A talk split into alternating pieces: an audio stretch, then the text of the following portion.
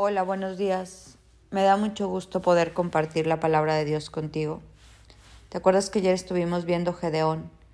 Yo hoy te quiero hablar de cómo Gedeón no se venció, no desmayó y terminó. Y te quiero hablar de otra mujer que hizo lo mismo, que se llama Débora. Esta mujer, Débora, está en jueces 4.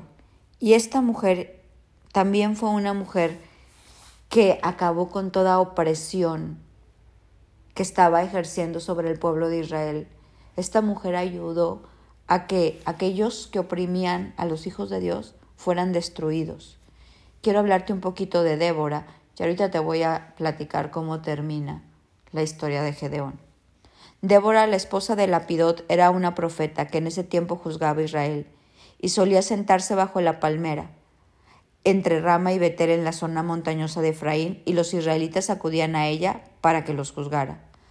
Un día Débora mandó buscar a Barak, hijo de Abinoam, quien vivía en Sedes, y le dice, El Señor Dios de Israel te ordena que reúnas en el monte de Tabor diez mil guerreros de las tribus de Neftalí y de Zabulón. Y yo haré que Cisara, el comandante del ejército de Jabín, vaya al río Sison junto con sus carros de guerra y los guerreros. Ahí te daré la victoria sobre él. Y Barak le dijo, yo iré, pero si tú vienes conmigo. Muy bien, dijo ella, iré, iré contigo, pero tú no recibirás honra en esta misión, porque la victoria es del Señor sobre Sisara. Y Sisara quedará en manos de una mujer. Así que Débora fue con Barak a Cedes. Sisara oprimía al pueblo. Y Débora dice, ok, yo te voy a ayudar, pero tú no te vas a llevar la victoria, Barak se la va a llevar una mujer y se la va a llevar para glorificar el nombre de Dios. Entonces Débora va con este hombre y les dice, prepárense, hoy es el día en que el Señor te dará la victoria sobre Cisara, porque el Señor marcha delante de ti. Así que Barak descendió tras las laderas del monte Tabor al frente de sus diez mil guerreros para entrar en batalla. Este Barak sabía que que él no estaba peleando, que Dios iba al frente de él, que ya le había dado la victoria, que él lo estaba mandando y, y es el día que le dio la victoria sobre Cisara, igual que a Gedeón sobre los madianitas. Dios está interesado en acabar todo aquello que nos está oprimiendo. Dios está interesado de que nosotros cada vez seamos más fuertes, más fuertes de carácter, más fuertes de espíritu, conquistemos más nuestra vida, maduremos el corazón de nuestra familia, nuestra sanidad, nuestra área financiera, nuestra vida social, todo. Dios quiere que conquistemos todo, pero necesitamos acabar con todos esos enemigos que se levantan en nuestra vida y nos oprimen y no nos dejan alcanzar lo que Dios tiene para nosotros termina este capítulo de jueces 4, ese día Israel vio a Dios dos derrotas, a Javín, el rey cananeo, y desde ese entonces Israel se hizo cada vez más fuerte, hasta que finalmente destruyó a todos sus enemigos. Me encanta cómo en jueces 5 termina, y mira cómo dice, que jamás volvieron a ver a esos enemigos. Ellos nunca como volvieron a sentir esos ataques de esos, de esos hombres de Cisara. Jamás como que volvieron a tener que batallar con lo mismo. Y eso se me hace bien impresionante. O sea, no tenemos que batallar con el enemigo una y otra, otra vez con la ira, otra vez con la depresión, otra vez con la pobreza, otra vez con la misma enfermedad. Los madianitas quedaron destruidos por Gedeón y Débora con con Dios, porque no fue ella, es Dios usándola, ella solamente fue el instrumento y Barak acabaron con todos los enemigos. Dice, el Señor hizo que todos tus enemigos mueran como Cisara, pero los que te aman, que se levanten como el sol cuando brilla con todas sus fuerzas. Después hubo paz en la tierra durante 40 años.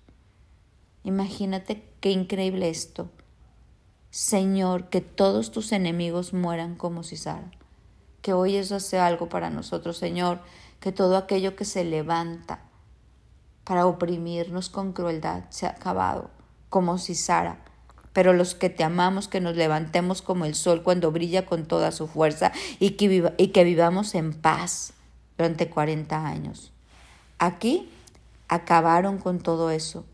Y la vida de Gedeón termina en victoria. Pero aquí hay un detalle que quiero que tú y yo pongamos atención para que no nos pase. Habla que Gedeón termina la batalla y que lo quieren nombrar rey. Mira lo que le dicen los israelitas a Gedeón. Gobiernanos tú y tu hijo y tu nieto y serán nuestros gobernantes porque nos has rescatado de los madianitas. Pero Gedeón respondió, yo no los gobernaré ni tampoco mi hijo. El Señor los gobernará. Porque Gedeón sabía que toda la gloria se le iba a llevar Dios. Pero Gedeón comete un pequeño error, y te lo voy a leer. Sin embargo, tengo una petición, que cada uno me dé un arete de oro del botín que recogieron de sus enemigos. Y como los enemigos eran ismaelitas, usaban aretes de oro. Y le dijeron, claro, te los damos. Y echaron aretes y dice que juntaron 19 kilos, sin contar ornamentos reales ni pendientes. Dice, entonces Gedeón hizo un efod, una estatua de oro, y lo puso como altar en Ofa en su pueblo natal. Pronto todos los israelitas se prostituyeron y rindieron culto a ese efod, el cual se convirtió en una trampa para Gedeón y su familia. Gedeón tiene la victoria, acaban con Madián y vuelve a la idolatría. Se levanta el dinero como un estandarte y dice que eso fue una trampa para toda la historia de Gedeón y su familia. ¿Cómo volvieron a la idolatría? ¿Te acuerdas que en un inicio, no sé si leíste la historia, pero Gedeón le corta la cabeza a un becerro que era un ídolo de ese momento y le da la victoria a Dios? ¿Y qué hace al final Gedeón? Vuelve a levantar otro ídolo el dinero vuelve a ser su ídolo y, y la familia se corrompe, el cual se convirtió en una trampa para Gedeón y su familia. Dice, este pueblo derrotó a Madián y nunca se recuperó. Los madianitas, y hubo paz durante el resto de la vida de Gedeón, pero al final dice que cuando murió Gedeón, los israelitas se prostituyeron al rendir culto a esa imagen de oro se olvidaron del Señor su Dios que los había rescatado de sus enemigos y no mostraron lealtad alguna a la familia de Gedeón a pesar de todo el bien que Gedeón había hecho por Israel. Cuando hay victoria, cuando se acaban los enemigos, tenemos que tener muchísimo cuidado, no levantar nada. Cuidado con el dinero, cuidado con los ídolos, porque eso puede ser una trampa. Y dice, y no olvidarnos de la lealtad Gedeón fue un gran hombre, trajo libertad de los madianitas. Débora y Barak los liberaron de Cisara, de toda opresión, de toda crueldad, pero la gente se olvida. Eso se me hace impactante. Nos olvidamos. Y dice, y no mostraron ninguna lealtad con esta familia, a pesar de todo el bien que habían hecho por ellos. Seamos leales con las personas y no volvamos a levantar esos ídolos. Dios hoy va a derrotar a todos nuestros enemigos. Él está peleando las batallas por nosotros y por nuestras generaciones. Pero necesitamos ser bien valientes y estar bien atentos. Sobre toda cosa guardada, guardar nuestro corazón y no volver a levantar ídolos cuando tenemos las victorias. No volvernos a, no sé, a equivocar con lo mismo de siempre quitemos esos ídolos y Dios nos va a ir dando la conquista y nos llevará de gloria en gloria y de victoria en victoria. Mi nombre es Sofi Loreto y te deseo un bendecido día.